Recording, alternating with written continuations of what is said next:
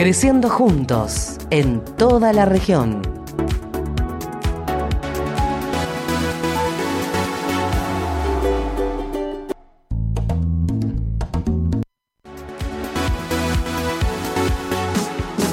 Emisora regional 97.3 MHz. Creciendo juntos en toda la región.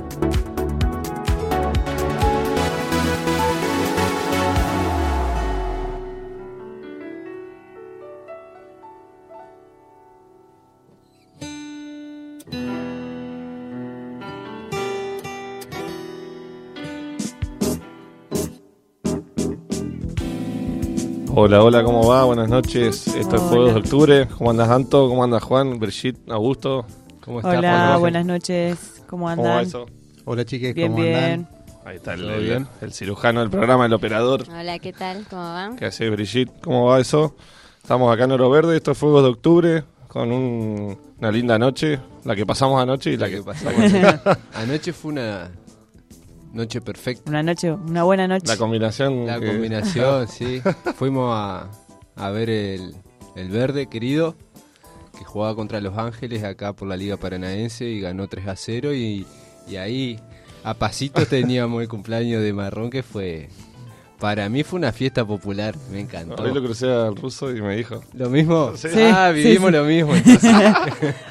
No estaba. Porque Estábamos todos Fue una. A mí me encanta ver la felicidad de, todo y aparte eh, hubo mucho. Arrancamos con rock and roll, pero viste empieza a sonar Sí. la cumbia y, y los rockeros. se Pinta el baile, pinta el baile. y Hay uno así que se, se bailó todo. Mirá. Todo, ta, Sí, ta. yo, yo sé de alguien que no quería, no quería saber nada con la cumbia, no sé qué pasó, No. y a los 10 minutos ahí Esa, bailándose esa es todo. una careta que se ponen, viste, que Sí, se sí. le sale. Sacate, eh, sacátela, Con un sacátela. poquito de agua. Estos rockeritos de hoy. Pero hay momentos para todo, digamos. Eh, ese es el tema. Claro. Sí, Es que no totalmente. quería, como- Totalmente. No era el momento. bueno, eh, un lindo aroma ahí afuera. ¿No? Como en toda la semana, toda la semana esta fue Sí. eh, aires de. bueno. Es abono, es abono, es, es abono. Por sí, supuesto. sí. Orgánico. Es abono orgánico. bueno, disfrutando esta noche, como siempre, el programa, el, el número 10. Espero que vengan muchos más. Estamos festejando un número redondo, el Número aniversario. redondo. Exacto. El El año número. que viene cumplimos 10 años como agrupación. Ah, claro, es Vamos estaban sacando la algo. Algo Sí. habrá que hacer, ¿eh? Por supuesto, Interesante. desde sí. ya. Esperemos que sea en un clima de, de felicidad popular. Sí, Sí, yo creo que sí. no, Sí, sí. etcétera. Hoy, hoy se vivió un poco eso, ¿no? Sí, tal No cual. sé si, si vivieron las redes, miraron tele, pero Ah, se sintió, sí. se sintió, se sintió, Sí, se sí. sintió. Sí, sí, sí, tuvo cargadita la, la jornada. Ni hablar cargado como el programa de hoy que tenemos. ¿Qué tenemos para hoy? Tenemos eh, algo de historia con el amigo acá, Juan Marengo. Eh, Sí, ¿nos vamos. va- ¿De qué nos vas a hablar? Y vamos a charlar un poco de lo que es la, la gesta artiguista en, en las primeras décadas del, del siglo XIX. buenísimo. Yo siempre aprendo acá algo nuevo todos los sábados.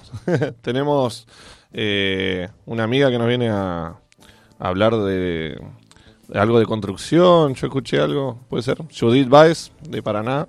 Nos viene a hablar de. Es una compañera de la construcción. Vamos a dejarlo Sí, ahí. después que ella ahí. nos, nos hable, nos cuente de, de qué se trata. Y, Vamos a ¿Cómo se aprender siente? de lo que ella nos vaya Exactamente. comentando.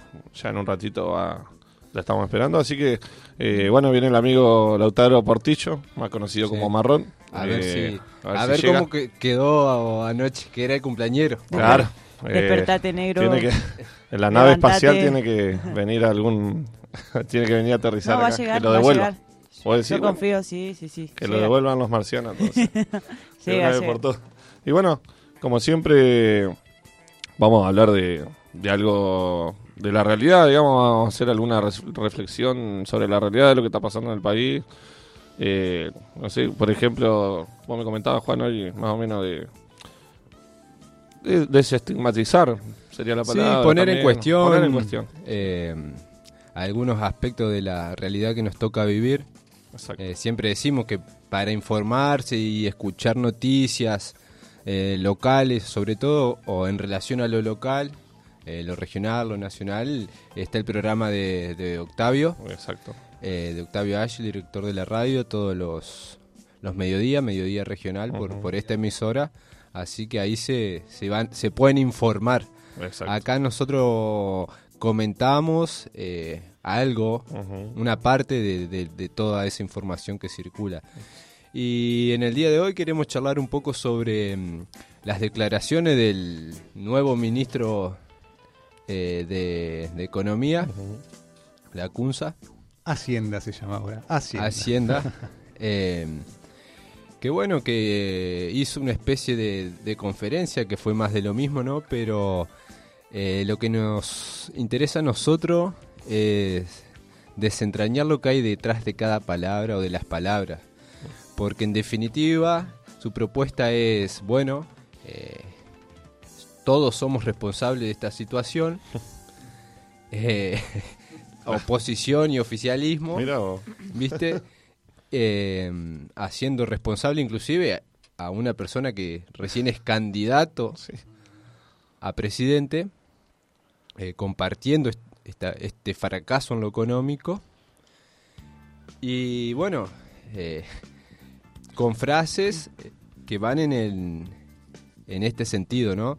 Termina diciendo que la idea de ello es cuidar, de él y del presidente, es cuidar de todos los argentinos, como, como frase eh, que resume eso. Entonces decíamos, eh, ¿de qué no estás cuidando? Porque la verdad que No se siente mucho. hablaron y el dólar se disparó Tal terriblemente, eh, los índices son todos negativos. Sí, sí. Venimos trabajando esto en el programa y traje algunas frases de este tipo que durante, bueno, son frases que tienen su historia ya, pero en estos últimos cuatro años de gestión eh, de Cambiemos, Macristas, eh, han reflotado todo este arsenal de, de frases hechas eh, que busca cosechar de- desde lo más bajo instinto, del- desde lo social, ¿no? Eh, explotar alguna especie de sentido común, ¿no es cierto? De, sentido común subyacente, este, sin cuestionar las, las palabras que se dicen, ¿no es cierto? A ver, por ejemplo. Eh, claro, eh, no sé, acá tengo un par. Eh, a ver. Elijan alguna de. Del 1 al 6, elijan a ver. tiren un número. Tiren un número. 3, 3. 3. Ajá, ajá. A ver. La Argentina estaba aislada del mundo. Ajá, ajá, claro. Desmelúcenla. No, bueno, ¿qué, qué te puedo decir? Primero que era totalmente falso, este, porque en principio, ¿qué es estar aislados del mundo? O sea, primero que eh, la Argentina ya no existe más en el mapa, bajabas de Paraguay y te chocabas con el océano. ¿no? Este, hay una, hay una idea, ¿no es cierto?, subyacente de que ahora, con este gobierno, estamos relacionados de buena manera con las potencias que importan o con los países buenos, entre comillas, y antes estábamos relacionados con los países malos, que antes la Argentina le daba la mano solamente a, a Chávez y a Maduro, a Putin, a Evo Morales, y que no, no establecíamos relaciones comerciales, sobre todo comerciales, este, que nos dejaran bien ante el mundo. Bueno, hay, hay muchísima tela para cortar Sí, sobre eh, eso. Lo que vos decías, aislado del mundo, eh, no está nadie, porque el mercado mundial existe hace eh, Eh. 500 años mínimo. Eh, Bueno, además nos habríamos enterado si hubiéramos estado aislados del mundo. Este, si hubiéramos tenido alguna especie de bloqueo como tiene Cuba, de bloqueo como... Claro. Eh, la cuestión acá es de qué lado del mundo se quiere estar, ¿no? Claro. Porque los gobiernos anteriores eh, o los gobiernos populares siempre hablaron de la patria grande, ¿no? Eh, como todo una Que significa fundamentalmente tender lazos. O sea, nada más opuesto a estar aislados del mundo que tender lazos eh, Te- comunitarios con la patria grande. Claro. Y lo que subyace detrás de este, ahora sí, estamos, el mundo no abrió las puertas, es ese mundo eh, financiero No y lucrativo, productivo. No productivo. eh, donde eh, se mide todo a través del interés Eh, y cuestiones de índole solidario quedan totalmente aisladas, porque por ejemplo Cuba en cada eh, tragedia humana que sucede se encarga de mandar médicos, por ejemplo. Claro. Hay, hay algo también muy perverso en esa cosa de que estábamos aislados del mundo. Eh, la idea de que la Argentina no recibía inversiones, por ejemplo, que esa es una idea bastante, bastante extendida. En el, en el periodo eh, comprendido de- por el gobierno anterior, la Argentina recibió más inversiones que en toda la década menemista, por ejemplo. Esa, esa es una cuestión que, que hay que hacer. Y en cambio, ahora que supuestamente estamos adentro del mundo, que iban a llover las inversiones, etcétera, etcétera, lo único que han llovido son capitales especulativos que han empobrecido a la nación. O sea, líbrennos de, de esta integración. Sí, inclusive, eh, ¿con cuánta deuda con el Fondo Monetario terminó la gestión kirchnerista del gobierno? Sí, sí, Cero. Estábamos aislados del mundo. Hoy, que el mundo nos abrió las puertas, ya debemos todo el Producto in- eh, Bruto Interno. Casi todo lo que producimos un año. por llegar al 100% se lo van a llevar. lo que es. Sí, el eh, PBI. El famoso que- PBI. Eh, ah, claro, ahí está el PBI. Ahí el, el está. famoso se robaron un PBI. Eh, acá, no solo que eso era totalmente falso, sino que acá ahora se fugaron un PBI y están los números. Hay una gráfica muy difundida ahora en las redes, en- por todas las redes sociales, que muestra la evolución de la deuda externa argentina en dólares y la fuga de capitales. Exacto. Van paralelas, en un crecimiento paralelo. De lo que vino, se la fugaron todas y se la fugaron ellos, que es algo que vamos a tener que pagar nosotros, a 100 años. O sea, es claro lo que implica la integración para ellos. Así que mm, para, para el señor ministro, por favor, no nos cuiden más. y trajimos un poema de Mario Benedetti, un uruguayo, que se titula ¿De qué se ríe? Dice, seré curioso. En una exacta foto del diario, señor ministro, del imposible, vi en pleno gozo y en plena euforia y en plena risa su rostro simple. Seré curioso, señor ministro, ¿de qué se ríe? ¿De qué se ríe? Su ventana se ve la playa, pero se ignoran los cantegriles. Tienen sus hijos ojos de mando, pero otros tienen mirada triste. Aquí en la calle suceden cosas que ni siquiera puede decirse. Los estudiantes y los obreros ponen los puntos sobre las IES. Por eso digo, señor ministro, ¿de qué se ríe? ¿De qué se ríe? Usted conoce, mejor que nadie, la ley amarga de estos países. Ustedes duros con nuestra gente, porque con otros son tan serviles. ¿Cómo traicionan el patrimonio, mientras el gringo nos cobra el triple?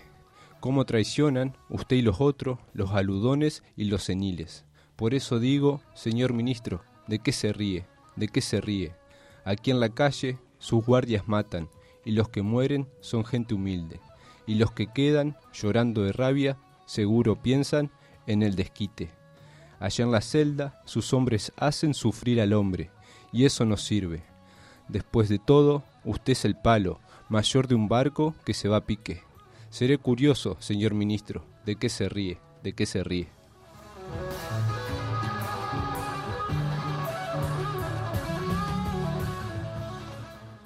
Tremendo. Lo de Benedetti, un grosso, sí. Yo, eh, como la- tal cual. Aplauso, aplauso. que atemporal también, ¿viste? Sí. Sirve para tanto. Lamentablemente. Parece que lo escribió ayer. Exacto. Y es de la década del 60, 70 este. No, no, tremendo, tremendo. Como Galeano también uruguayo, que lo tenemos en la frase de la intro del programa también. También, sí. Eh, La patria, la patria grande. Exactamente. Bueno, vamos a arrancar con, con auspiciantes también, Sí, que son sí, los que sí. nos acompañan siempre. Como Sí. siempre, Tarrino, el Rincón del Hotel, en. Avenida Intendente del Castillo 153.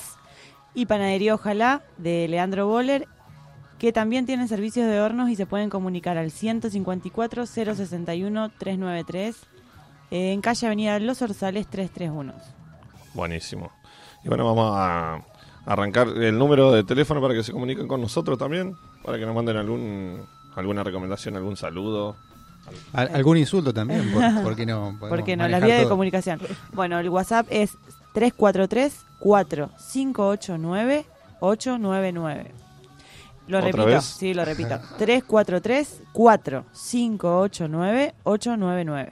Genial. Y después, bueno, el Face o el Insta, que el, en, Insta, en Instagram, que es agrupación Silvia Boller. El INTA queda acá cerca. El Insta, el Insta que está acá, a un pasito. Buenísimo. Bueno, vamos a arrancar con algo de música. Eh, eh, hoy le toca el turno al último Bondi a Finisterre. Eh, estamos haciendo una reseña de la discografía de Los Redondos. Eh, el anteúltimo disco, eh, año 98. ¿Qué año también? Eh, se inician los, los primeros piquetes, ¿puede ser? ¿O no? Eh, 96, no, 98, por ahí. 93 Cultural Co. Bueno, 93 contra el Co. Bueno, Eh, venían. bueno, ya estaba Sí. bastante caldeado también en, en esa época. sí, sí. Eh, la, la idea, la estética del disco, yo, bueno, todos estos datos los saco del libro de la autobiografía del indio, recuerdos que mienten un poco, si alguien no lo tiene, está bárbaro. Este, bueno, cuenta, la, la recomendación era para Rocambole, el que hace las tapas y la, la- la gráfica de, de los redondos. Este, era algo más futurista, por eso Finisterre se lo imaginaba el indio a una ciudad alejada al este, digamos, del mundo. Ah, Dicen algunos que hay, eh, Finisterre existe en una parte del río Paraná. Mira. Está en el libro eso, la verdad que no sé. La verdad que está, está bueno como dato porque si alguien no tiene el dato, estaría bueno. Es como algo medio misterioso. Finisterre se llamaba un bar a la vuelta de mi casa. Mirá, ahí está. Buen nombre para un bar, ¿eh? Muy buen nombre. Buen nombre. Eh, como decía, año 98, eh, empiezan a usar las texturas, las máquinas un poco más, viste, en Lubelito se notó un cambio de sonido, pero acá, por ejemplo, arranca el disco con Capitán Buscapina, ya son samples que tiran. eh, empiezan, al indio no le gustó mucho cómo quedó el, el disco, en la mezcla entre lo artesanal y lo, digamos, ¿cómo se podría decir? Entre las máquinas y lo artesanal, digamos. Pero bueno, Lo era todo experimentación, claro, lo electrónico. Eh, por ahí uno piensa en las, las influencias, pueden ser Prodigy de esa época, por ejemplo, Daft Punk o bandas así. Y, y él aclara que se basa en un disco de John Mellencamp, que siempre lo nombra, lo tiene bastante eh, en su estantería, los discos de Mellencamp. Una Este, influencia. es una influencia para ese disco y de, de una banda que los integrantes eran venían de los de los Lobos, que lo estuvimos escuchando la semana pasada, los mexicanos estos. Eh, le gustaba mucho ese sonido, quería, bueno, meterle esa impronta, digamos, esa, esa novedad, digamos. Este, bueno, el tema que, que vamos a escuchar ahora, bueno, el tema de esos que por ahí tienen una, una especie de premonición, por decirlo como hablamos la semana pasada también, de los temas de eso que, que no ven un futuro muy agradable, digamos. Eh, Oscuro. Sí, un poco oscuro. El tema ya es denso. Si bien el disco arranca medio arriba, ¿viste? Medio. Pero bueno, eh, se pone medio heavy. Y hay una frase clave que es: Tu naturaleza te quiere matar. Es decir, nos estamos matando entre nosotros y. y no el va. hombre lobo del hombre. Exactamente. Eh, así que bueno, está frito Angelito, es lo que vamos a escuchar ahora. Y también se la se la pone en parentesco con Kashmir de Zeppelin también, cosa que yo no creo, pero bueno, tiene su parecido. Así que vamos a escuchar eh, Está frito Angelito, otro tema más y ya venimos.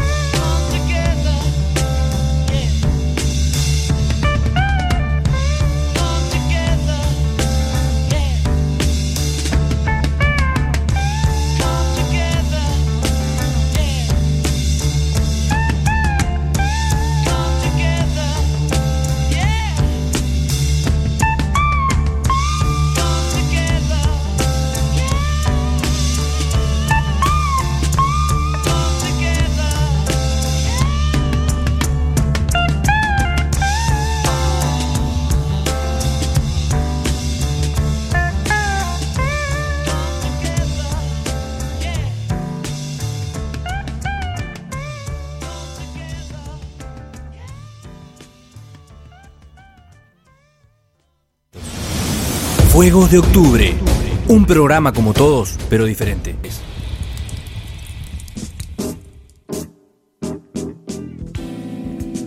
Acá estamos de vuelta. Lo que escuchábamos eran los cuatro de Liverpool, los famosos Beatles.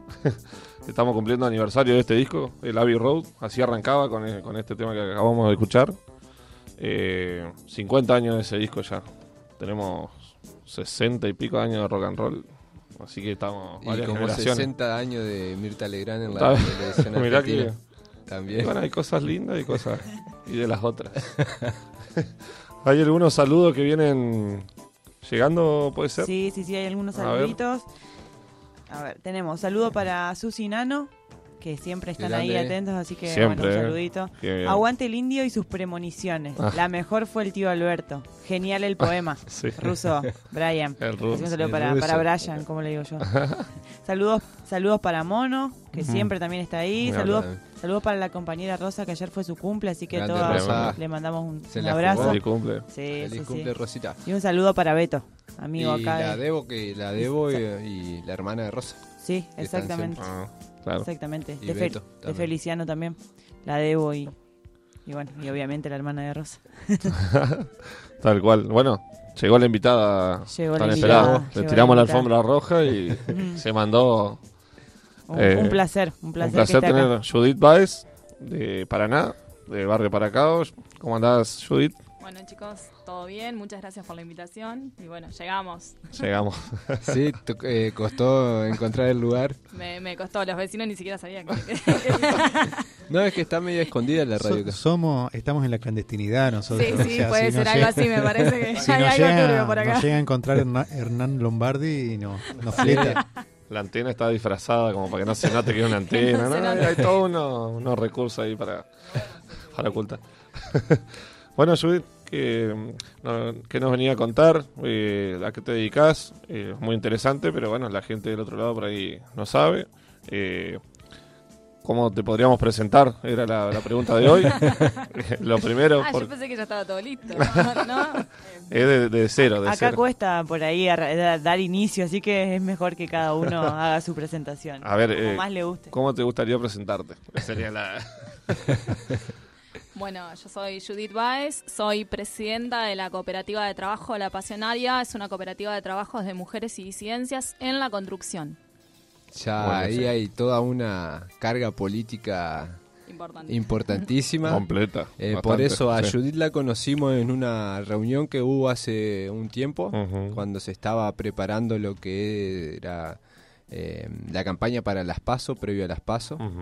Eh, los que trabajamos para la fórmula Fernández Fernández y bueno, estuvimos ahí con la compañera y hicimos el contacto y cuando contó la historia dijimos es para la radio porque eh, por lo menos yo y todo lo que estamos acá nunca habíamos escuchado de, de que compañeras se dediquen a la construcción. Eh, ¿Cómo fue ingresar a ese mundo tan marcado por el patriarcado, no? Porque qué mujer o bueno, todo sabemos que hay obra en construcción y lo, lo- lo- más muchacho. suave es un silbido. Que, Sí, tal cual. eh, ¿Cómo fue entrar a ese mundo dominado por hombres? Qué pregunta la tuya, como para arrancar, ¿viste? Bueno, eh, nosotros empezamos hace dos años con mi hermana, eh, después de haber, haber ganado Procrear, el último sorteo de Procrear. Eh, ganamos, eh, sacamos el primer desembolso del banco. Cuando el cambio de gobierno, no pudimos seguir sacando desembolsos porque se transformaron en créditos suba. Entonces, los que estábamos dentro de Procrear perdimos todo, nos vuelven a financiar lo que ya nos habían dado. Y bueno, toda una cuestión ahí de, de este gobierno de turno. Y bueno, empezamos con mi hermana porque mi viejo es maestro mayor de obra, decidimos arrancar con la construcción y dijimos, ¿por qué no trasladarlo a otras compañeras, compañeres? Ustedes hicieron una casa eh, entre ustedes. Una vivienda familiar, mi casa. Ah, tu casa sí, sí, con así tu es, hermana. con mi hermana y mi papá. Bueno, eh, poseían ese saber eh, por, por parte de, de tu familia, digamos. En realidad el único que sabía ahí era mi viejo porque él es maestro mayor de obra. Mi hermana y yo no teníamos idea Bueno, ni para qué se le una bolsa de Portland.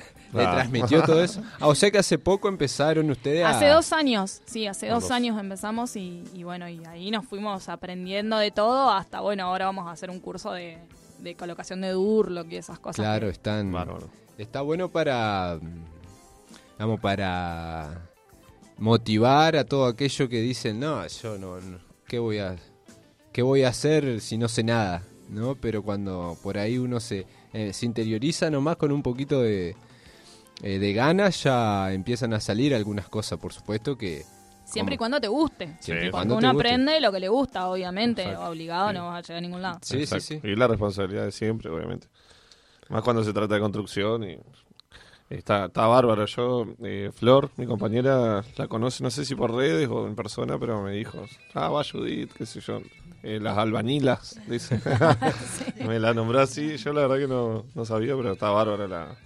Este, hace dos años entonces están, ¿cuántas son las, las que se encargan de eso? Bueno, nosotras con mi hermana arrancamos las dos hace dos años y bueno, después hace poco empezamos como a juntar un poco de compañeras sueltas y ahora estamos hace, poner seis meses organizadas en un grupo asociativo esperando la matrícula de cooperativa. Bárbaro. Qué, qué ganas de, de hacer cosas nuevas Sí. y desestigmatizar, como veníamos hablando al principio del programa también, porque hay todo un tramado de, de patriarcado, como vos decís, digamos. Sí, sí. que- Y, y de también... dominio de, de hombres, digamos. Por eso. Eh, quisiéramos conocerte un poco más en tu propia historia, cómo fue que ya va por el lado político, ¿no? Que Ay, qué lindo sentarse en una mesa y poder hablar libremente de esto de chicos, por favor. sí, acá, acá somos libres en todos los medios que he ido esta semana cuidándome todo el tiempo de Ah, qué ¿sí? digo, qué digo, qué digo. No, nosotros- No, acá podés putear tranquila, salvo el sábado antes de, la, de las elecciones. Ahí nos mordimos la lengua. Sí, porque nosotros siempre decimos que tenemos un posicionamiento claro y eh, no solo eso, tenemos convicciones y tenemos argumentos. Exacto. El que quiera venir a debatir o, o piense distinto, lo respetamos y, y si todo se charla. Sí, tal Eh, cual. así Ponele. que tenés libertad total para decir tus tu acercamiento a lo que es la práctica política, eh, porque nos conocimos en ese ambiente. eh, ¿Qué fue lo que te motivó eh, a empezar a, a militar y a, a llevar adelante la construcción de un espacio como el que están haciendo? Bueno, en realidad la militancia política comenzó cuando habré tenido, no sé, cinco años de las manos de mis viejos, mis viejos militantes de toda la vida. Y bueno, ahí empezó todo este tipo de construcción, el, empezar a ver la vida desde otro punto de vista, de otra perspectiva. Eh, bueno, después con Néstor y Cristina saber que la patria es el otro y- y ser una convencida de que es así y llevarlo a la práctica todos los días.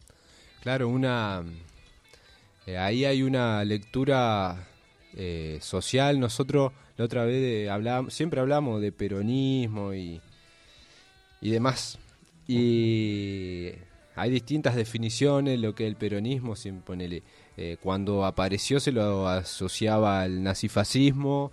eh, desde un lugar más eh, de izquierda también se lo asociaba, digamos, a la burguesía nacional antiobrera. Hubo un peronista revolucionario que se llamaba John William Cook, que lo definió como el hecho maldito de un país burgués. En los 90 eh, hubo otra definición que lo decían el hecho burgués de este país maldito, en pleno menemismo. Y hay una definición que es la que más nos gusta, que es la de Leonardo Fabio, el artista que dice que eh, él es peronista, soy peronista porque no se puede ser feliz en soledad.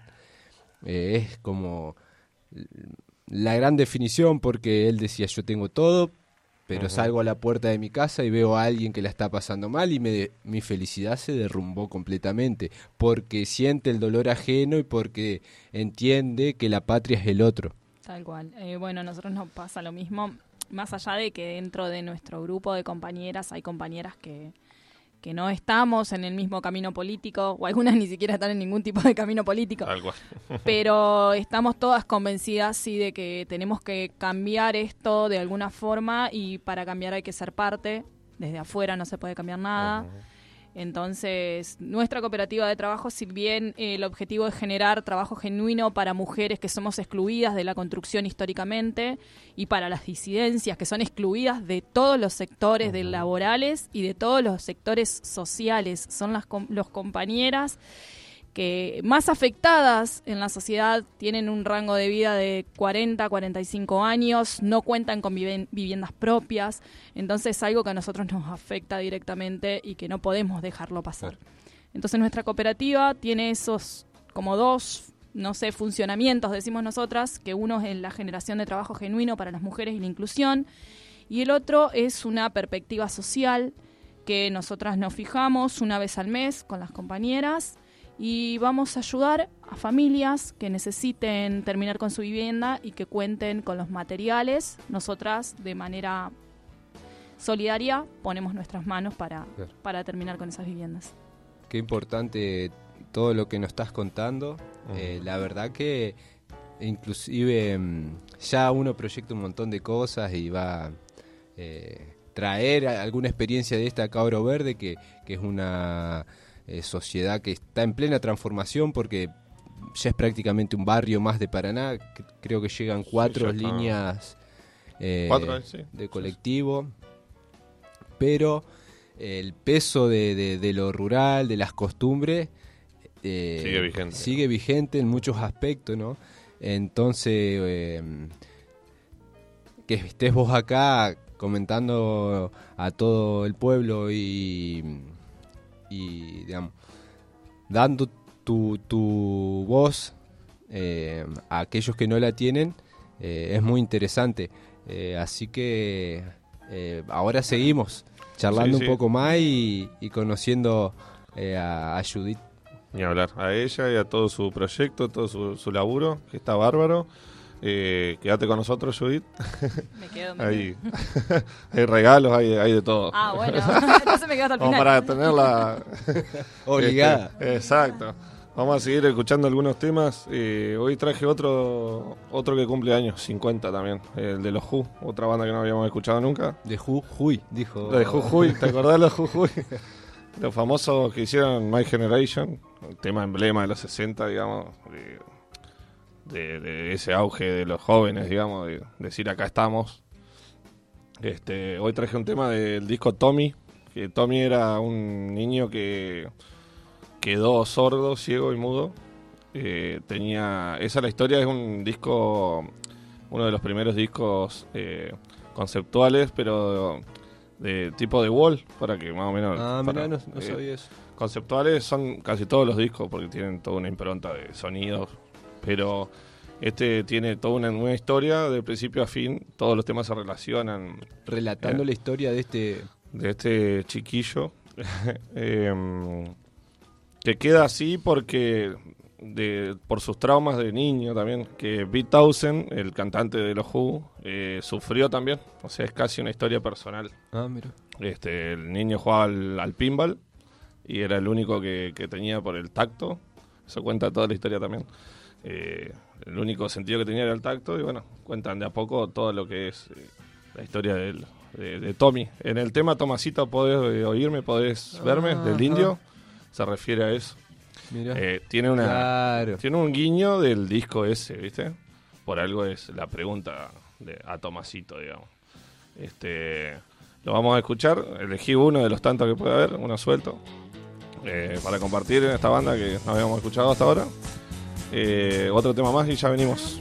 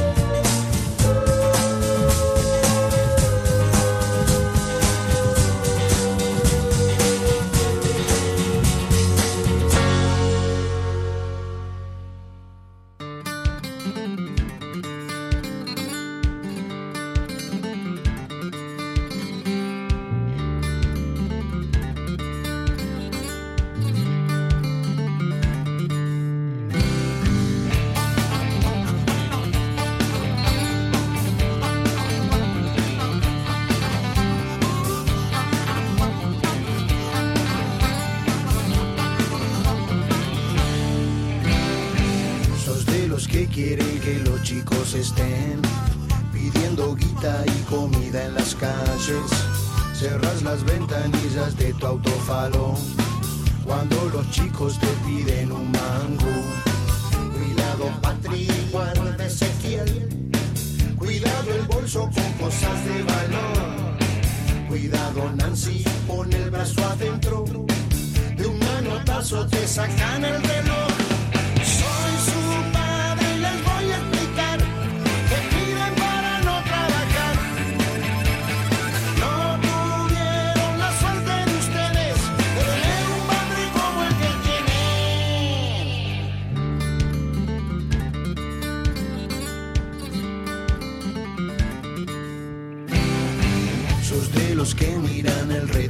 Y cierran todo, todo justo a tiempo. Y esa manito que golpea el vidrio te hace revolcar en tus pobres triunfos. Cuidado, tía, vos que en todos confías. Ese pañuelo que es de seda francesa. Cuidado, chicos, miren sin mirar. Porque estos entran enseguida en confianza.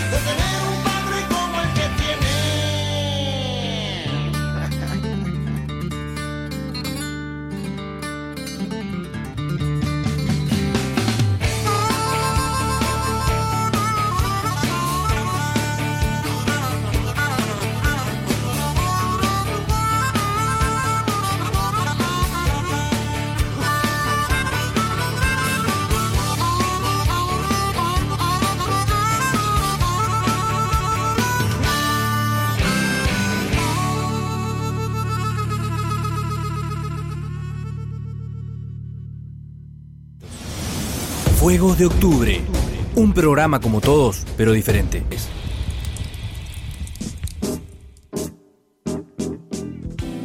Acá estamos de vuelta. Es- Esto es Fuegos de Octubre. El torbellino que hoy suena en la radio. ¿O no? Ahí está. Ya que estamos ricoteros. Este. Vamos a. Bueno, lo que pasaba recién era el gran León Gieco. León Otro Gieco. que no habíamos escuchado No nunca. habíamos escuchado. Pero no se puede, ¿viste? 10 programas, pasar todos los Eh, grosos. no, aparte, viste que hablábamos que ya no hay, digamos, no alcanza una vida promedio para escuchar toda la música Eh, que hay. me así acuerdo que de eso. No, no nos va a alcanzar eh, dos no, horas no. semanales. No, no. Faltan horas, dice el flaco. Faltan, Sí, y creo que falta. Oh, de lunes a viernes. y ya. No, No, No, bueno. sé si nos da el cuero, pero ta- estamos bien. Eh, sí, sí. no, no, estamos por arrancando, ahora- estamos arrancando. por ahora. Estamos mal, pero vamos bien. Sí. claro. Esa Esa, es- es, esa es esa la, es la frase. ¿Viste cómo es Augusto que tiene, que sabe todo? la tiene ahí en la, La tiene- galera la y la tiene saca. Y la va sacando de a una. Y lo, los viernes en la vieja esquina también. ah, no sé. Aprovecharon que se fue Brigitte y acá, pobre Augusto, ya le están dando masa. Defendete, Augusto. Ayer no falló, pero bueno. Ayer eh, fallaron ya se va a redimir. los dos. El viernes que viene Eh, Puede lo ser. vamos a estar esperando. Es, invita por. Ahí está. Invite, invite. No, bueno, no, olvídate. Ya traigo el, el camión con los, con los compañeros. Bueno, eh, auspiciantes. Tenemos auspiciantes, sí, sí, sí. de- Los amigos de Tarrino, el Rincón del Hotel, ya saben, acá en calle Avenida Intendente del Castillo 153, ya saben que además de poder tomar algo, pueden comer. Eh, muy buenos cocineros, ya, ya los conocen. Eh, bueno, se puede escuchar música, buena música, Jugar al Shenga. jugar al Shenga, a las cartas, Al 1, al. 2, al ajedrez. Sí, sí, sí. ¿Podés Dibuja- pintar? Dibujar, pintar. Ajá. Sí, sí, sí. Está buenísimo. Excelente. Panadería Ojalá de Leandro Boller, que tiene servicio de hornos y se pueden comunicar al 154-061-393 en calle Los Orzales 331. Así que, bueno, Los mejores bizcochos de la región. exactamente. Y torta negra, masa, ya sabemos Masa- todo. masa tema. salada. Masa Masa salada. salada. eh, Como tiene que ser. ¿Cómo tiene que ser? No, no, no. A lo Mirta, Pruébenlo. Masa salada. Ah, Claro. tengo, ahí tengo un punto en común con Mirta, entonces, ¿viste? Claro, el- el- Ay, Bueno, seguimos con, con nuestra invitada eh, paranaense del barrio Paracao. Eh, estábamos hablando de lo grande que es el barrio. Sí. Bueno, barrio. Es más grande. Hay más gente Una en San república, Agustín. la república La de Paracao. República de Paracao.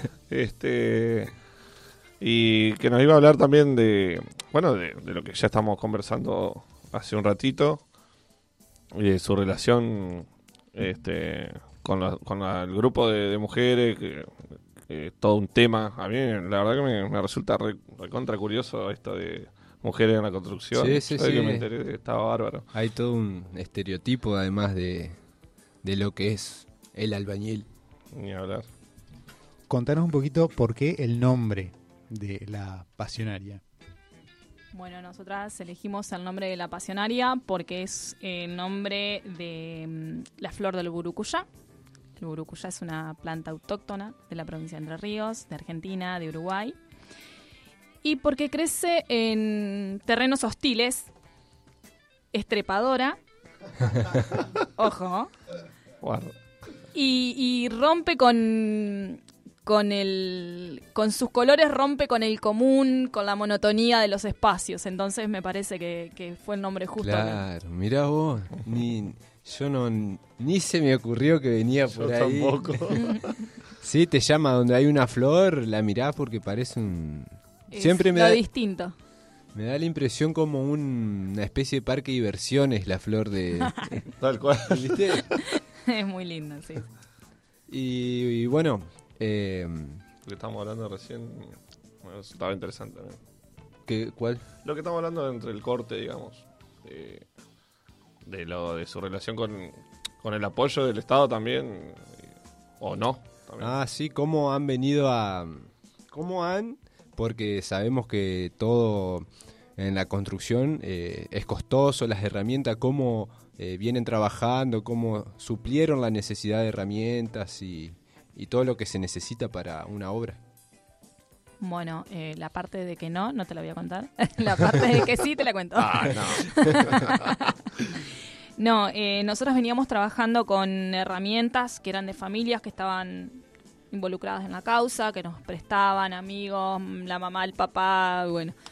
Y bueno, el miércoles sufrimos un robo, miércoles a la tarde, eh, nos llevaron nuestras herramientas de trabajo, por suerte las recuperamos después gracias a un vecino, Pero en el mientras tanto, eh, el Ministerio de Desarrollo Social de la provincia, nuestra ministra y vicegobernadora electa, la primera, Laurita Estrata, La primera eh, nos, nos dio una mano grandísima, muy grande, y bueno, y nos ahora tenemos nuestras herramientas nuevas y podemos devolver a sus respectivos dueños todas las que veníamos usando hasta el momento. Che, ¿y cómo es la, mm, eh, la organización en la cooperativa? ¿Cómo están, cómo hacen para llevar adelante una obra, por ejemplo? Y es medio difícil, son, somos 17, bueno, imaginá, mujeres encima.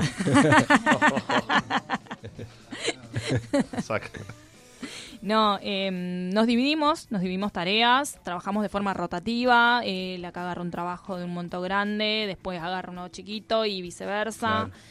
Eh, las profesionales tituladas, porque tenemos profesionales tituladas, arquitecta, maestro mayor de obra, electricista, gasista sanitarista, cobran por su trabajo. Y bueno, y las demás se divide todo en partes iguales para que todas las Claro. compañeras eh, se incentiven al trabajo. Y bueno, y lo que se decidió ayer fue mm, eh, dar un incentivo a fin de año a las compañeras que se vayan capacitando a través del año y se conviertan de ayudantes en albañiles oficiales. ¿Cuántas, siempre me, me llamó la atención o querer saber cuán- cuánta jerarquía hay en una obra, por ejemplo, viste que está el peón, oficial, Es el albañil, es el ayudante, el oficial ayudante y el oficial. El ayudante es el que te hace la mezcla, Ajá. oficial ayudante es el que, bueno, hace la mezcla, eh, revoca, y bueno, el otro es el que manda, que no hace nada, mentira.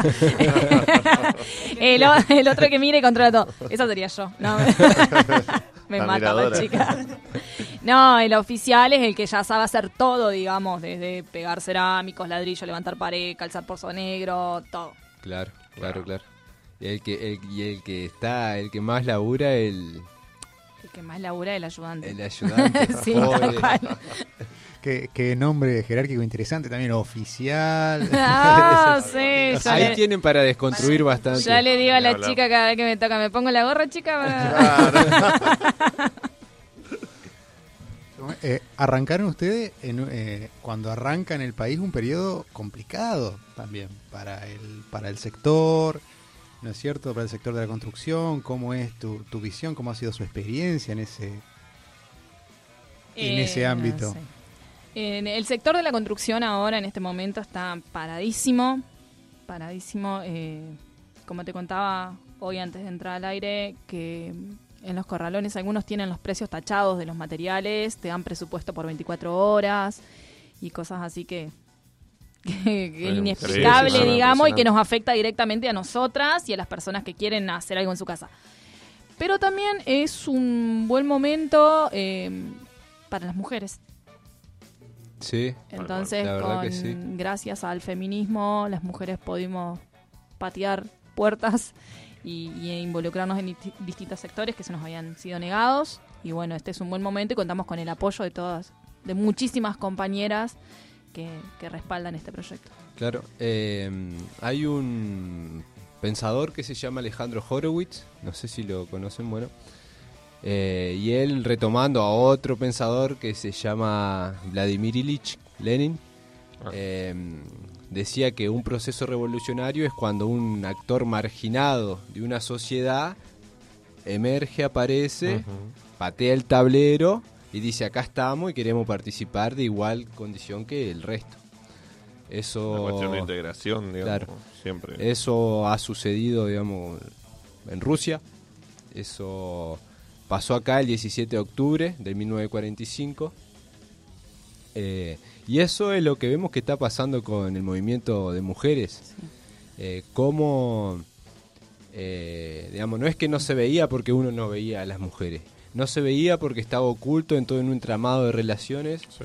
donde, por ejemplo, eh, siempre me parece tan loco el- la cuestión de los aromas, por ejemplo, tener un desodorante femenino y otro Sí. masculino, cuando el tema es si te gusta ese olor o no. Exacto, Claro. y los colores. Los colores. digamos. Hay una anécdota de, de la Dashu, Sí. eh, amiga de Paraná. Eh, va a hacer un curso, no sé si vos te acordás exactamente, pero quería hacer un curso de plomería ella.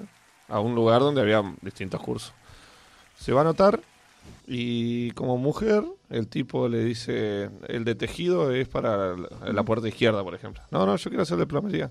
No, no, no, el de tejido. O sea, la mandaba... La obligó, la, obligaba a ir a otro, al curso de tejido, digamos. Sí, sí, sí, la vio llegar y la, la La fleteó. marcó, digamos. sí, la marcó, Sí, bueno. eso le quería, le quería decir a Judith, que la, la importancia de también esto de la sororidad, de sentirse acompañada, de es impresionante las mujeres lo que, lo que venimos sintiendo con esto, de, de poder este, expresar lo, lo que sentimos, de, de sentirse acompañada, ¿no? Y sobre todo en esto, bueno, en lo que ellas hacen, que, que es un trabajo inmenso, impresionante, eh, empezar a desconstruir todo ese tema y, y la verdad que, bueno, eh, admirable y, y, bueno, increíble y, y poder sentirse acompañada, me imagino, más allá de, de tener amistades y demás, lo que significa tener una compañera al lado, que sentirse, sentirse parte y acompañada, ¿no?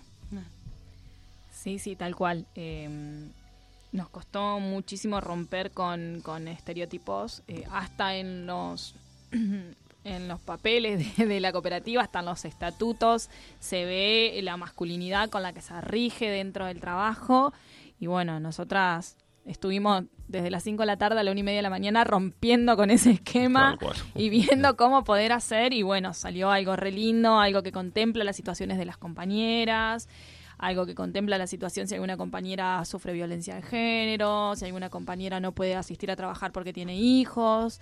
También nosotras dentro de nuestra cooperativa tenemos una asociada que se encarga solamente del cuidado de maternar por nosotras en los momentos que nosotros no podemos estar con nuestros hijos. Bueno. Y, Claro, y pens- no es cargarla con una maternidad ajena, sino que es una persona que se dedica especialmente a eso, que está capacitada para eso. Exacto. Están pensando todo desde... desde eh, De esa visión. Desde el, digamos, desde el feminismo, todas esas problemáticas que un hombre no la piensa porque no la padece. y El que está en la comodidad no la va a pensar, no va a querer cambios, digo. Eso es lo que pasa siempre.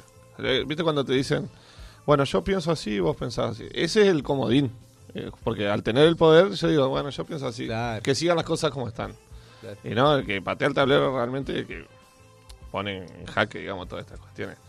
Este. Quédate otro ratito más, Judith. no te vamos a dejar ir. Mientras tengan los regalos al final, yo Ah. Hay una anécdota que me acordé antes de ir a, a escuchar otro tema. Eh, hay un. el- yo trabajo en, en comunicaciones y hay- cuando hay reparaciones, el, el reclamo dicen que va a ser para determinada línea. Bueno, ¿qué, qué línea es? Es un jefe secretaria, se llama. Como el- el- la comunicación entre oficina y oficina, ¿no? Y una vez una ministra llamó que. Eh, Él dice- trabaja en Ah, comunicaciones de Casa de Gobierno. Casa de Gobierno. Portero. Claro, Portero. En criollo. El portero de comunicaciones. Pero cuando te presentás, digamos, en lo desconocido, le decís trabajo en comunicaciones. En la provincia, sí, olvídate. No, no, olvídate. Este, con trajecita, todo. eso. Entonces, eh, la ministra le dice, yo soy jefa y el secretario es varón. Y ustedes le siguen diciendo jefe secretaria. Dice. O sea, hasta en esos detalles, fíjate cómo es jefe varón, secretaria mujer. Ahí, Claro. Es como el doctor y la enfermera, el profesor y la jardinera, la maestra. Sí, sí, sí. sí. Ah, no, Sí, es- a nosotros nos pasó con la, la abuela de una de nuestras compañeras que tiene ya sus 90 años, está como Mirta más o menos, y le dice, ¿Tan ajá, mal? y... No, no, no, tan... Más o menos. Según ella, más o menos. Eh, che, sí, pero... eh, ¿Con qué? ¿Quién es el capataz? Claro. No, no tenemos capataz. No. Tenemos capataz. Ay, pero ¿cómo van a trabajar si no tienen capataz? Esa cosa. ¿Dónde fa- falta algo? no, no. Bueno, eh, corría el año 1997.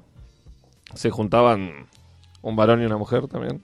eh, un tal Carlos Alberto García Moreno, Charlie García, Más conocido, y una tal Mercedes Sosa. La trajimos acá. la negra. Otra que no habíamos. Otra, Esto otra también pendiente. para para Pinocho que había pedido un poco de, de Me folclore. acuerdo, y- me acuerdo. Todo Acá- está anotado y se pone en una lista. Y, Todo está guardado en la memoria. Exactamente. Y bueno, en el 97 sacan este disco eh, haciendo temas de, de las distintas bandas de Charlie, como Sui Generis, La Máquina de Hacer Pájaros, Ceru Girán, y algunos temas solistas de, de- de Charlie. Este, el tema que vamos a escuchar ahora es una versión nueva para este disco Alta Fidelidad, se llamó. Eh, estamos cumpliendo 22 años. Y bueno, podría elegir cualquiera, como digo siempre, porque el disco es un discazo. Son versiones que son eh, distintas versiones, no son covers y nada más. Y bueno, y la gran Mercedes haciendo lo suyo. Así que, como siempre, escuchamos dos temitas y venimos.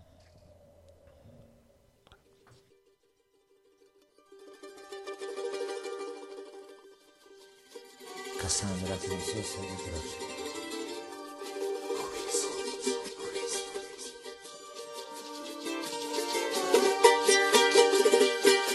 Desnuda de frío y hermosa como ayer, tan exacta como dos y dos son tres. Ella llegó a mí y apenas la pude ver, aprendí a disimular mi estupidez. Bienvenida Cassandra, bienvenida el sol y mi niñez. Sigue y sigue bailando alrededor, aunque siempre seamos pocos los que aún te podamos ver.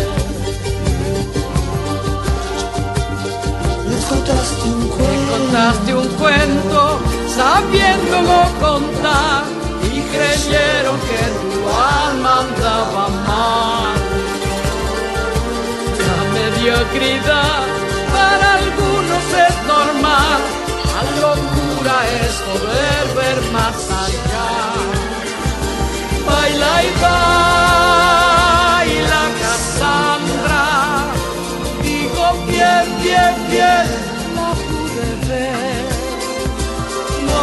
Yo de fantasmas ni de Dios, solo te cuento las cosas que se te suelen perder.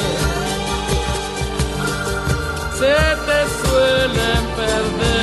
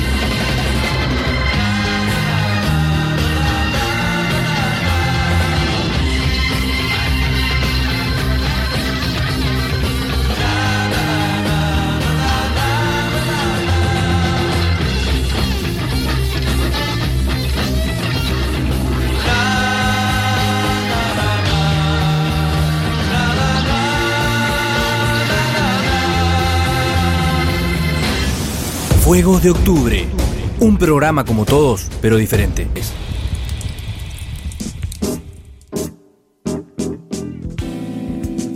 Acá estamos de vuelta, estos Fuegos de Octubre, estamos en Aro Verde. Eh, linda noche, ya se está viniendo el, el calorcito de a poco. Sí, está lindo. Yo estoy de remera ya, imagínate. Este, lo que escuchamos recién era Deep Purple, otra banda legendaria de, de rock mundial. Eh, el tema Hash, otro... Fíjate que estamos recorriendo todas las, las décadas del rock, como hablamos hoy. Yo trato de traer variado, digamos, de distintos lugares, distintos subgéneros y, Y distintas, distintas épocas. Sí, el flaco hablar. es el que maneja el criterio musical, ya lo saben todos. bueno, y sobre, me ayudan, todo, me y sobre todo Tico. Te- te- que- te lo crucé anoche, también. eh, Tico siempre está pidiendo sus bandas Eh. desconocidas. y cada tanto le cumplimos el pedido a Tico. Saludos a Ni Tico. hablar, ni hablar. Hay que pasar el plan de la mariposa, no, no Sí, lo, pas- lo ¿Ya pasamos. lo hace pasamos? poco. Ah, ya lo Sí, ya pasamos. cumplimos Sí, con sí, el sí, pedido. No sé dónde andaba la... No sé qué, qué habré hecho. No vine, me parece. Justo, este, bueno, eh, nos acompañan auspiciantes también, eh, como Tarrino, el Rincón del Hotel. Tarrino, el rincón del hotel en Avenida Intendente del Castillo 153 y Panadería Ojalá de Leandro Boller, que tiene servicio de hornos y se pueden comunicar al 154 061 393, Los Zorzales 331. Ahí están nuestros compañeros, los que nos hacen el aguante siempre. Y seguimos, con- ahora llegó Lautaro Portillo, marrón. Lo, lo recibimos en un ratito, va a estar con nosotros. ¿cómo anda? ¿Cómo le van? Estamos, estamos a un 35%. De, de- no estamos al 100%. Pero bueno, está bien. En un rato vamos a estar hablando con él. Nos va a contar algo de Córdoba. Bueno, pero tenemos que despedirle a Judith. Eh, vamos a hablar un ratito más con ella antes de despedirnos. Sí, eh, Judith, eh, mencionamos que es la compañera que Claro. está un poco al frente de lo que es la cooperativa La Pasionaria de, de compañeras y compañeros de la construcción. Y bueno, para ir terminando, queríamos preguntarte un poco de lo que es las aspiraciones, el proyecto, los sueños que tienen como, como cooperativa. Bueno, eh, por el momento el primer sueño sería poder ser parte mm, de manera igualitaria dentro de, de lo que es el sector de la construcción, demostrar que otro tipo de construcciones eh, son posibles, que las mujeres no estamos todas locas cuando nos juntamos y hacemos líos, sino que mm, eh, podemos llevarnos bien entre nosotras sin ningún tipo de competencia interna, podemos trabajar todas por la misma paga, todas juntas, de manera solidaria, sorora y amorosa. Esa sería como la primera demostración, romper con todos los esquemas. Y bueno, y después otras cosas como sueños así, proyecto llave en mano. no, mentira. Sí. ya es muchísimo Sí, eso, sí, pero, pero- bueno. Bueno. eh, Son sueños Vale, también. vale, vale soñar en grande, así que, que sería como algo... Lo más que aspiramos es poder llegar a hacer eso y ayudar a otras compañeras y compañeros en su vivienda. Nos estaba contando recién también eh, la idea de hacer un canal de YouTube tipo... Ah, sí, eso es re loco. eh, tipo tutorial o... Sí, como sí, hay, hay de hecho mm, eh, dos o tres en, en Instagram o en YouTube, compañeras que, algunas con las que estoy de acuerdo, otras con las que no estoy de acuerdo, que hacen lo que nosotras hacemos, eh, algunas de manera solidaria, como para enseñarnos, que es la idea que nosotros tenemos, y otra llena de auspiciante, por plata, eh, hacer la mezcla en una olla para seguir con los estereotipos, cosas así que, que no son verdad de la obra. Claro. Así que, mm, bueno, Judith, fue un placer, la verdad, la charla. Nos... ¿La pasaste bien? Genial, chicos, muchas gracias. Acá hacemos entregas, nosotros somos muy regalones, así Ah, que... y era verdad lo de los regalitos, así que me quedé. Iba a ligar, iba a ligar. Un dijecito. Genial, lo amo, muchas gracias. Lo voy a poner acá al lado de mi corazoncito verde. muchas gracias, muchísimas gracias, chicos. Gracias a vos por venir. Nosotros también la pasamos genial. Y las puertas está, las puertas están abiertas para cualquier tipo de, de difusión que quieran o, o algún proyecto o si quieren venir a, a charlar y tomar unos mates nomás. Genial, las ¿a vos te están parece que vengamos a las 17 y nos sentemos acá? Eh, mirá, el otro, el otro día vino una banda, éramos como 15 adentro. Bueno, bueno, lo vamos a tener en cuenta. entonces. o en algún otro guiso que donde la Eh, conocimos. Así Llevamos, llevamos todo el equipo a los guisos y... hablar. Mirá cómo es el- la, la cuestión de las reuniones eh, de esto. Bueno, las reuniones peronistas. Que por eso la tenemos acá, digamos. O sea, por Sí, yo creo que, una no, comida. que nos hace falta siempre el encuentro. eh, El encuentro, El esa es la, Sí, sí. y la unidad. Los abrazos son instantes fundamentales, dice una, una banda. Ah, mirá. Ahí está. Tenemos poe- poesía hoy, to- contamos, estamos con todo, eh, a pesar de la resaca. Bueno, gracias Judith por venir. Eh, a ver cómo volvés ahora. Muchas Ese- gracias. muchas bueno, gracias. gracias. Vamos a, vamos a escuchar otro temita, algo que nos acompaña siempre, el Flaco Sky. Eh, Este tema del 2010, ya nos venimos para este lado, con las épocas. Y mm, esto se llama Territorio Caníbal. Ya venimos.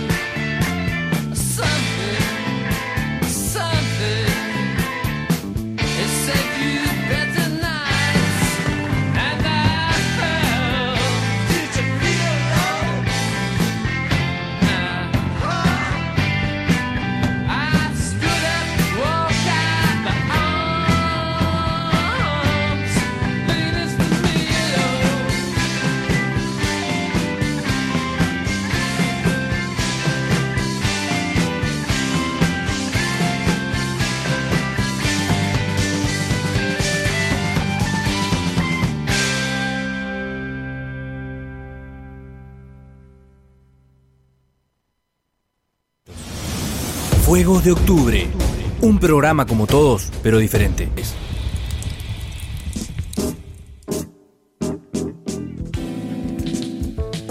Acá estamos de vuelta. Esto es Fuego de Octubre, estamos en Oro Verde. Ya estamos con la presencia de, de Marrón. Eh, bueno, Lautaro Portillo, más conocido como Marrón, cumpleañero. También. ¿Cómo andabas, loco? Bueno, buenas noches, gente. ¿Cómo, cómo Pero bien, che. El anfitrión de anoche. Exacto, al- alta noche, loco. ¿Pasaron una linda Sí, noche? espectacular. Felicidad. Fue una fiesta popular, ya te Sí, digo. muy Fue- popular. pues. Me, me encanta ver la gente feliz y, y bailando. Hubo uno que dicen que quedó ahí un, un huequito en el medio de la pista porque hubo- cómo la gastó. Qué La gastaron, la verdad que se rompió la la pista. Muy linda noche. Bueno, Marrón, querido, eh, ¿qué nos trajiste para hoy? No venía a Bueno, flaco, ¿A dónde hoy- nos vas a llevar? Hoy nos vamos a ir para el lado de Córdoba, por la ruta número 19. Vamos a ver lo que puede ofrecer Córdoba y por ahí son unas lindas vacaciones económicas, por así decirlo. la Eh, provincia mediterránea. La provincia mediterránea, muy bien. Juan, ¿cómo estamos ahí? eh? ¿Viste? Muy Geografía. No es toda historia. ¿eh? No es toda Eh, historia. Pero bueno, lo siguiente, eh, si nos vamos por la ruta 19, muchachos, vamos a llegar a la ciudad de Córdoba, capital. ¿Qué Pero ¿dónde lindo? enganchamos la 19? ¿Cómo dónde enganchamos? O sea, ¿cómo hacemos para enganchar la ruta 19? y mirá, eh, tenés- ir por Santa Fe, Ah, en Santa Fe. Ah, Santa Fe. pasar, llegar a lo que es la ciudad de Santo Tomé, Santoto para los que algunos no conocen. La tierra de Mario Pereira. La Tierra Santa, diría. Y después, bueno, en- es una autovía, así que muchachos. Ah, no es alto. muy difícil agarrar la ruta 19. Tal Pero cual. a lo que yo quiero ir es que, bueno, como Córdoba es una ciudad bastante hermosa, por lo que todos conocen, porque tienen No, paisajes que ofrecer, se puede hacer mucho turismo en esa ciudad. Se puede hacer turismo religioso por el tema de las estancias jesuíticas que están allá, que son Ah, cuatro, claro. Cinco, perdón. Tiene que ver con lo de las misiones. Claro, Ah, exactamente, tiene un poco de, de eso la- para la gente que es medio por ahí más seguidor de lo religioso. Claro, el flaco. que- El flaco. Como Eh, flaco, santifico la fiesta yo. El que más me gusta de los de los mandamientos. Con vino. Calcular, loco, a la- al agua la convierte en vino. Es un amigazo. Yo Más quiero un amigo vale. así.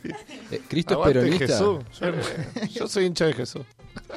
Cristo era el perón de, Jule- de Judea y Galilea. Acordate lo que te digo. Y multiplicó los panes, no te olvides de eso. Bueno, sí. Eso es, verdad. Acá si le ponemos un chori ya Una está. buena moraleja esa. Y le metió el chori. Esto, esto es lo que la Biblia no cuenta. Hay que un revisionismo Tra- histórico. transformó el, el agua en vino, multiplicó los panes y le metió el Se está yendo todo a la mierda. Pero bueno, Es- Eso eran los evangelios apócrifos. Ahí, La- la- decía la receta. a la historia le escriben los que ganan y... Exacto. Bueno, no vayamos de tema, muchachos, por favor. Vamos a poner seriedad. Seguimos por el lado de Capital, Córdoba. Eh, estamos a 36 kilómetros de lo que es la ciudad de Villas Carlos Paz.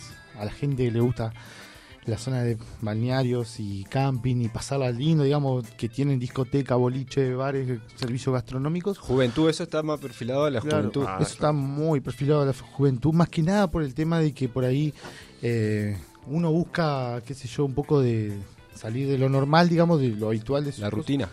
Y claro, y va a ver que pasar la noche en otros lados. ¿A quién no le gusta la noche aparte?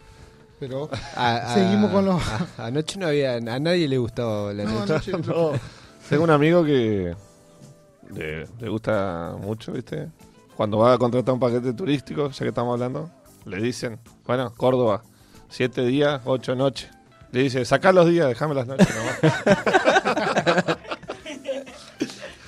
Che, ¿y la cuestión de la Universidad de Córdoba tiene que ver con, la, con los jesuitas? No, no, Porque es una universidad Ah, viejísima del siglo Sí. XVI, creo. eh, pero me parece que por lo que yo una vez leí, hubo que ver, pero como que digamos que la, la gente, digamos, misma de, de la universidad no está muy... Obvio. Relacionado a lo religioso porque se entiende que el pensamiento crítico... Pero bueno, pero los jesuitas tenían, viste que hablamos que tenían otro tipo de, de evangelización y donde se trataba de formar en el pensamiento. Bueno, eh, La, la Cusco, la Universidad de Cusco era una de las más importantes. eh, pero bueno, Córdoba también es cuna de la reforma universitaria del, del 18, eh, cuna del, del Mayo Rebelde en el Exacto. 69 Muy- y cuna del macrismo, gatismo De la fiebre 2015. Algo pasó en Córdoba.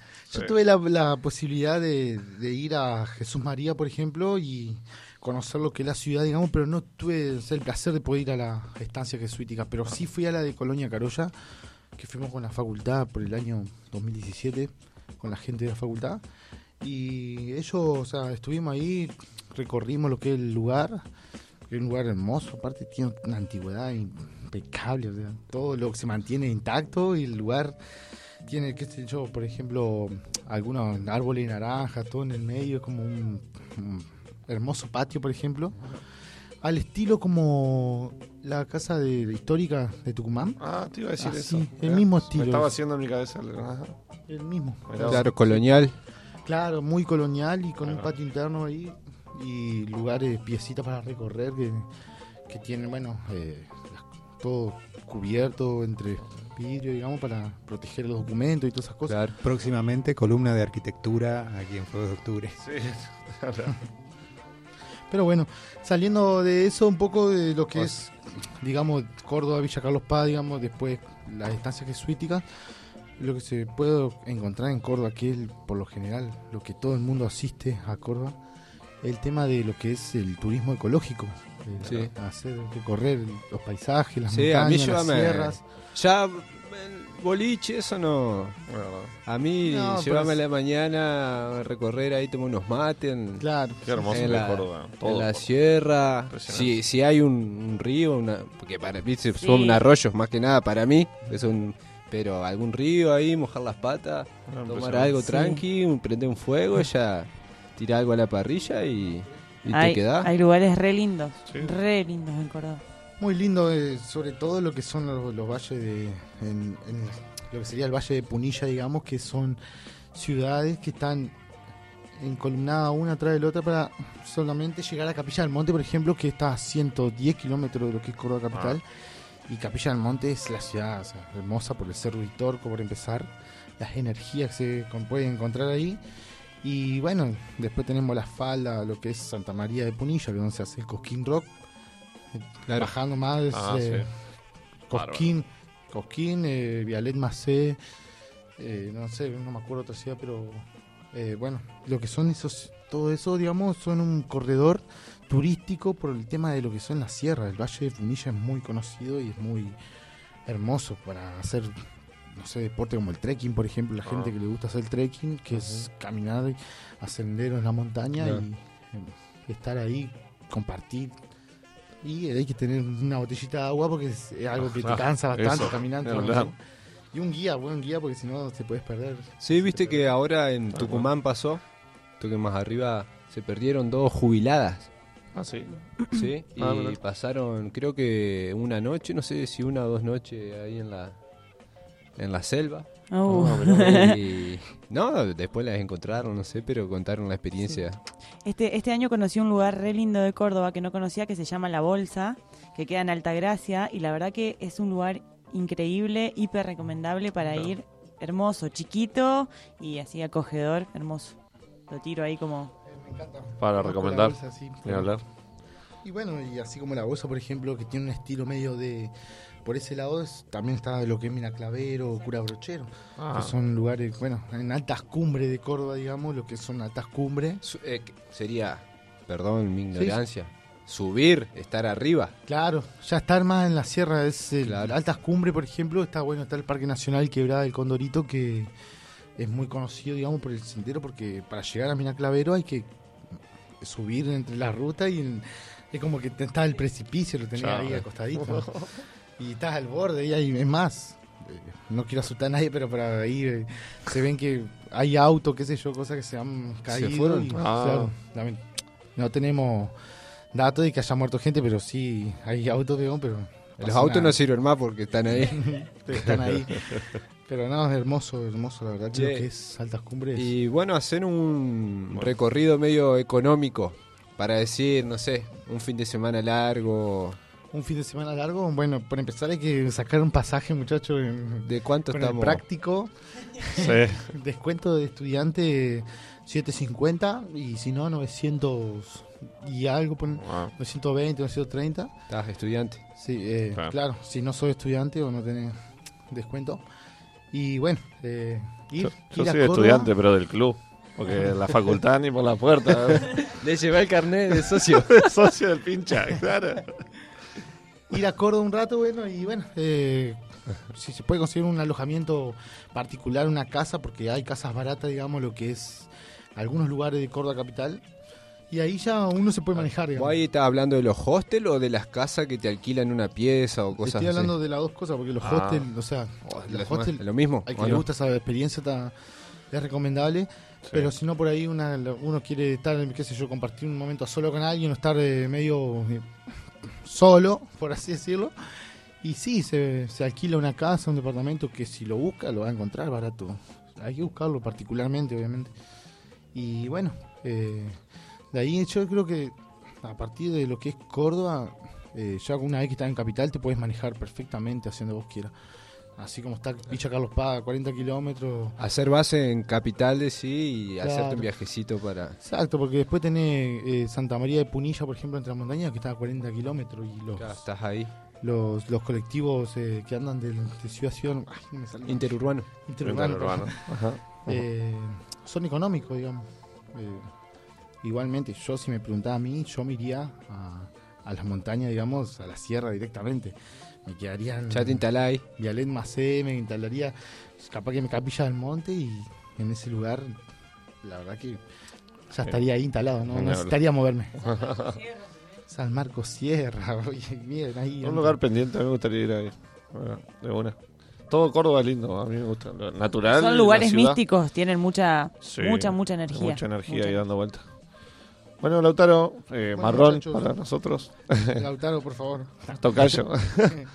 Muchas gracias por la invitación.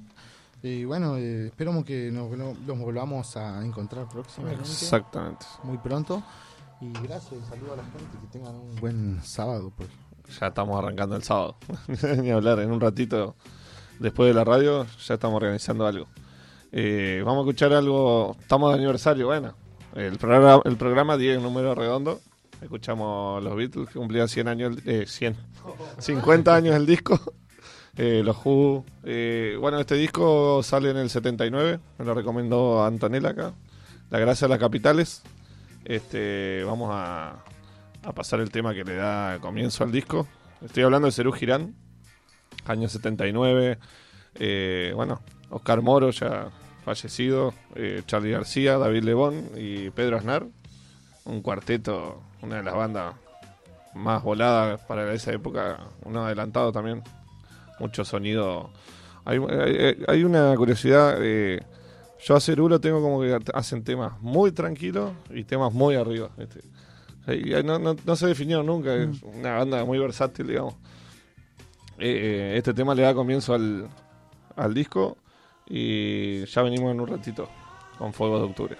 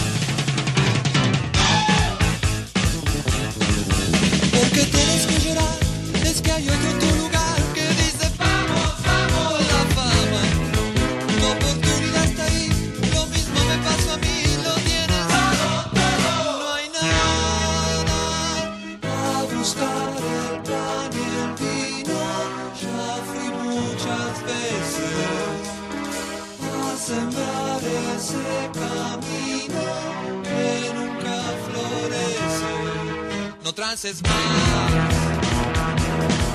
Con la cantina y con la cantora, con la televisión gastadora, con esas chicas bien decoradas, con esas viejas todas quemadas, gente remita, gente careta, la gran inunda cual fugaceta. No se va a acabar.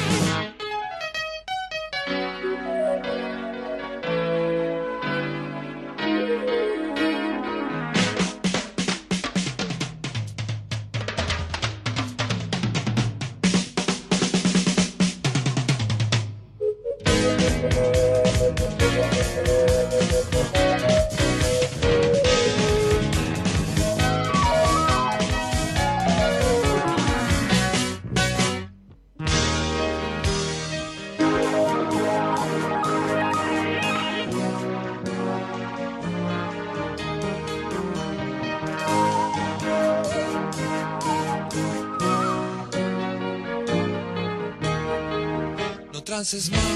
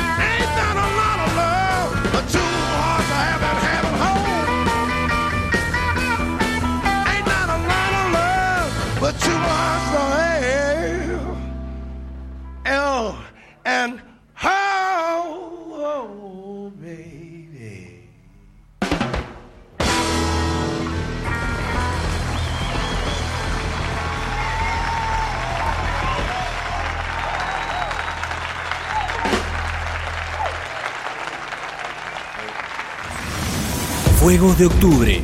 Un programa como todos, pero diferente.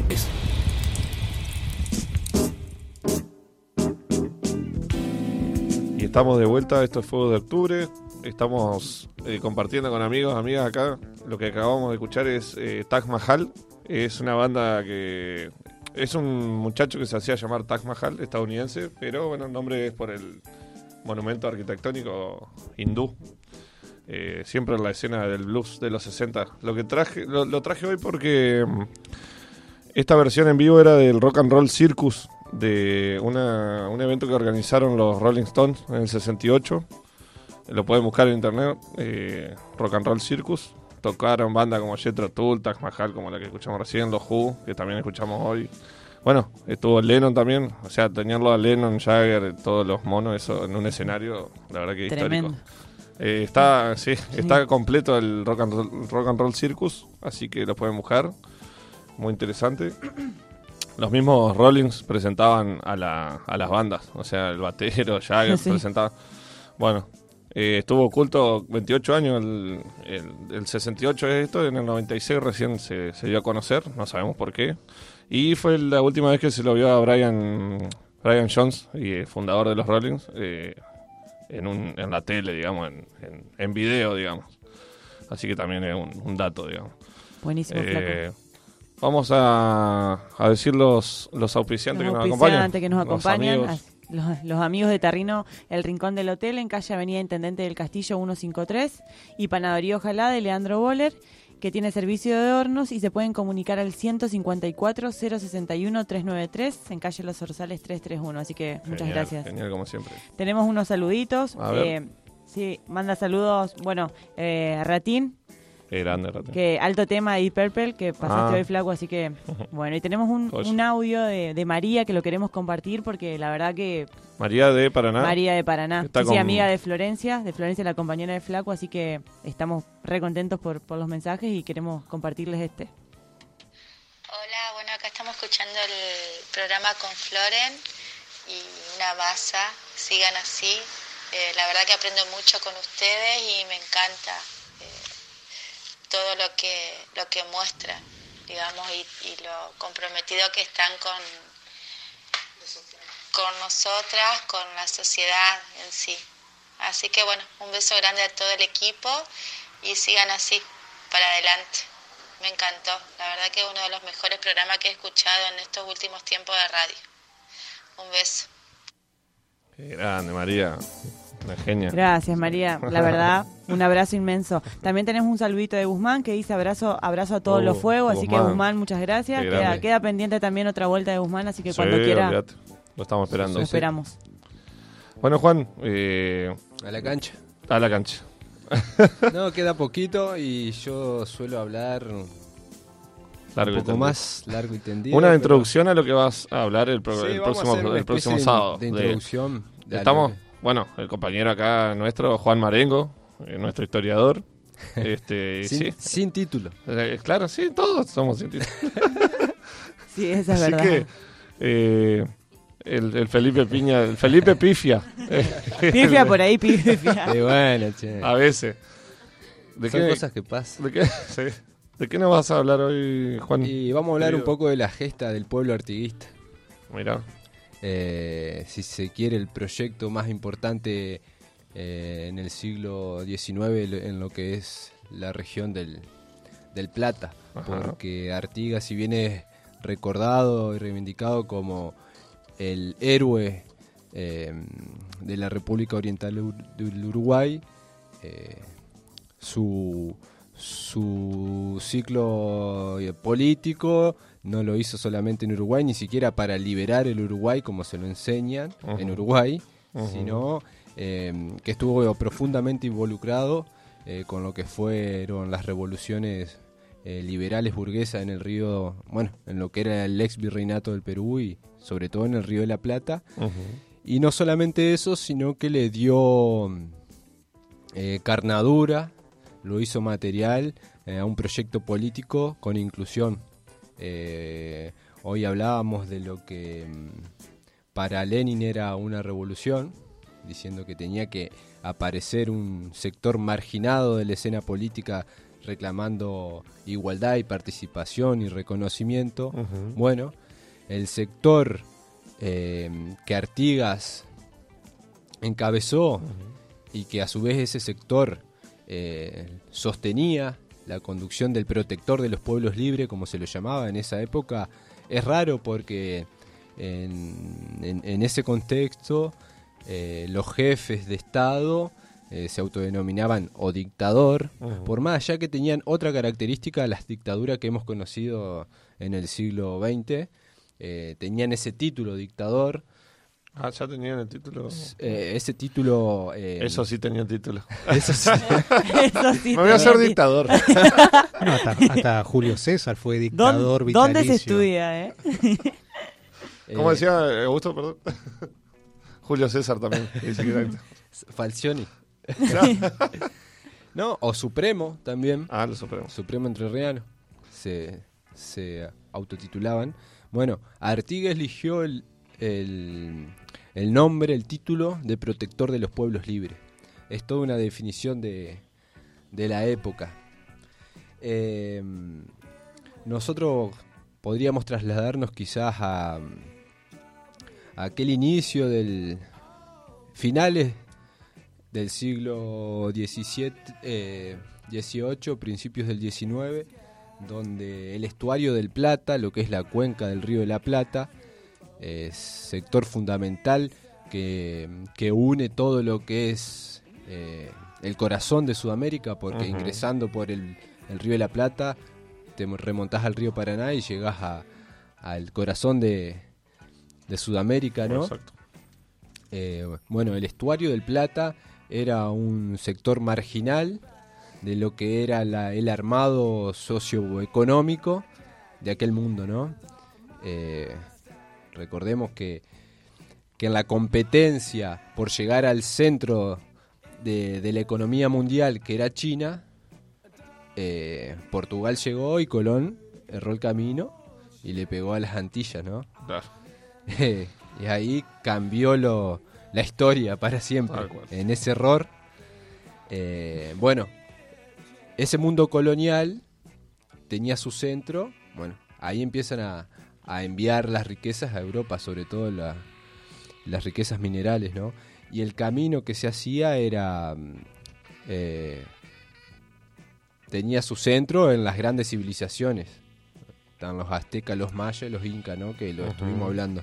Cual. Y estuvimos comentando cómo la explotación de los recursos y de la mano de obra esclava eh, fue básicamente en esas tres grandes civilizaciones porque eran sociedades que ya tenían el hábito del trabajo, ya estaban divididas Claro. en estamentos, Sí. entonces al, colonial, al colonizador le era mucho más fácil asemejar esa realidad a la suya donde había reyes, donde había nobles, donde había campesinos. Exacto, entonces eh, colonizaron ahí porque sabían que eran tipos que ya estaban acostumbrados al trabajo y no eh, en zonas donde eh, las comunidades eran nómades, Exacto. eh, donde, no sé, a los charruenos los pusieron a hacer trabajar porque no les interesaba. Los tipos vivían, eran nómades, vivían de la caza y la pesca. Claro. Los guaraníes, si bien no era un pueblo con escritura, el peso de la palabra era muy importante y no tenían un desarrollo estatal institucional es demasiado grande. Toda esta zona del- de la cuenca del Plata era, era zona guaraní, guaranítica. Inclusive Charrúa, Ajá. eh, Chanatimbú son todos nombres que vienen de, ese, de esa raíz. Eh, yéndome del tema, ya que no hay mucho tiempo, tiro lo que se me cruza, total lo seguimos la otra. No, ni hablar, ni No, hablar. digamos, ahora que está en toda la, eh, la cuestión de, de los incendios en la, en la Amazona tan en boga, es el segundo idioma científico en, en plantas es el guaraní. Ah, mirá vos. Y tiene que ver con esto de la Amazona y la riqueza que hay de eh, bi- eh, biológica, y que hay mucha variedad. Entonces el segundo idioma después del latín es... Mirá vos, no tenía ese dato. Ajá. eh, Ah, bueno saber eso. Esto es más o menos... La intro, pues, la la intro. intro de, de lo que era ese mundo eh, virreinal. Ni hablar. Bueno, en cualquier, el sábado que viene lo, lo vas Cualquier a cosa la seguimos esta noche. Sí, sí, largo y tendido. bueno, eh, gente, yo la pasé de 10, no sé ustedes. Excelente, Acá. excelente. Genial, Anto. Gracias, Marrón, Lautaro. Gracias, Brigitte, Juan, Augusto. Un placer. ¿Cómo la pasaste, Augusto? Bárbaro, yo acá en la consola me divierto muchísimo. Qué grande, el, opera- el operador que tenemos, Lo no, tenemos, lo impagable, tenemos. impagable. Impagable. Ni hablar. No sé, porque si Porque nos no- cobra algunas birras, no tenemos un sé. peso. no, es, no es un problema de él, sino nuestro. Bueno, gente, nos despedimos. Esto es Fuegos de Octubre. El torbellino que hoy suena en la radio. Vamos. Y nos vemos el sábado que viene. Un abrazo, Con gente. toda la furia. Nos Hasta el vemos. sábado.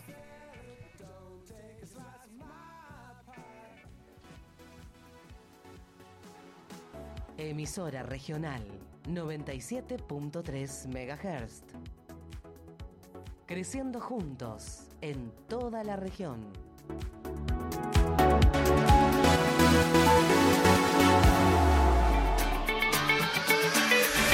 Magazine, Magazine, Magazine. Periódico mensual de Oro Verde. Noticias locales, tecnología, salud, curiosidades, interés general y mucho más. Magazine. Encuéntrelo en Oro Verde el tercer domingo de cada mes. Tirada mensual de 500 ejemplares. Haga publicidad en el medio gráfico más importante de la ciudad. Contáctese al 0343 154 194 213. Facebook Magazine Periódico de Oro Verde.